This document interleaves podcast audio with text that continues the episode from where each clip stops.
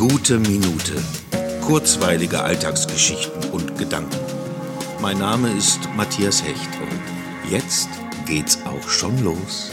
Heute beim Aufwachen hatte ich eine kleine Irritation. Gerade wach geworden schaute ich auf ein Bett mit grüner Bettwäsche, die Decke so umgeschlagen, als ob gerade erst jemand daraus aufgestanden ist. Kurz dachte ich, ähm, äh, Moment, meine Bettwäsche ist doch gar nicht grün und das Bett ist doch gar nicht leer, ich sitze doch noch drin. Und überhaupt, wie kann ich auf mein Bett schauen, wenn ich doch noch gar nicht aufgestanden bin? Nach dieser Sekunde völliger Verwirrtheit schaute ich genauer hin und sah, dass vor meinem Fenster ein LKW von irgendeinem Möbelhaus stand und das Bett als Werbung aufgeklebt war.